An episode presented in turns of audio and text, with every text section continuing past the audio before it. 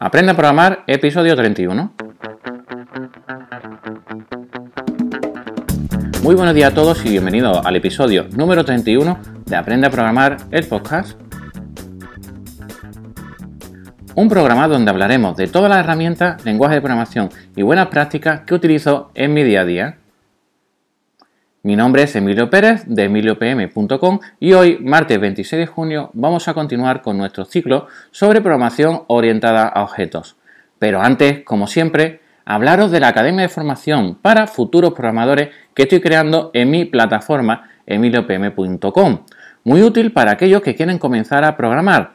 Ya sabes, entra en emiliopm.com y suscríbete, porque durante este mes de junio tiene un precio súper especial para todo aquello que me estáis apoyando, es decir, a los Bird, a Bird se le suele decir, ¿no? Bien, pues para todo lo que me estáis apoyando en este nuevo reto, como es esta Academia de Programación Online, no lo dejéis escapar. Solamente durante el mes de junio tendréis este precio especial.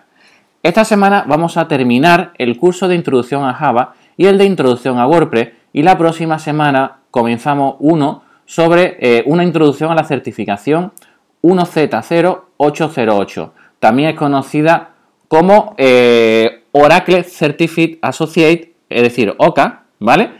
Eh, dentro del OCA, pues se llama Java S8 Programmer, ¿vale? Luego, si queréis sacaros la certificación de Java, la 1Z0808, pues la semana que viene comenzaremos con ella. Ahora sí, vamos con el tema de la semana sobre nuestro ciclo de programación orientado a objetos y vamos a hablar sobre herencia. Dentro de la programación orientada a objetos, eh, la herencia nos va a permitir, nos va a facilitar la creación de objetos a partir de otros ya existentes e implica que una subclase obtiene todos los comportamientos, es decir, todos los métodos y todos los atributos, es decir, todas las variables de la superclase.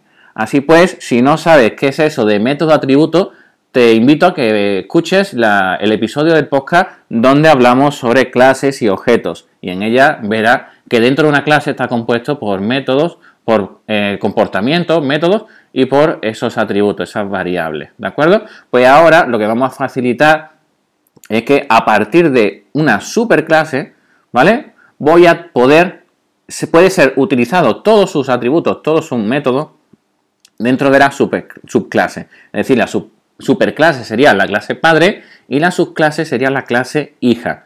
Entonces, también con esto podemos decir que existe una relación entre una clase general, genérica, la superclase y otra más específica, la subclase, la clase eh, hija. ¿De acuerdo? Luego aquí estamos hablando siempre pues, de estas superclases, de esas clases padres y de esas clases hijas, ¿de acuerdo? Esas subclases. Bueno, pues eh, todo esto, esto es todo en el episodio de hoy de Aprende a Programar el podcast.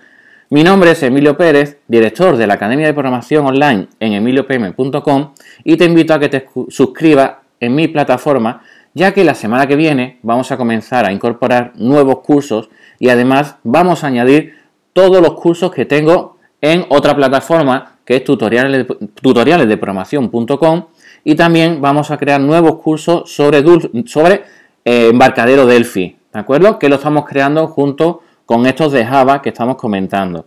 Así pues, nos vemos en el siguiente episodio, el próximo jueves, donde nos toca hablar sobre sistemas gestores de base de datos. Así pues, nos vemos en el siguiente programa. Chao.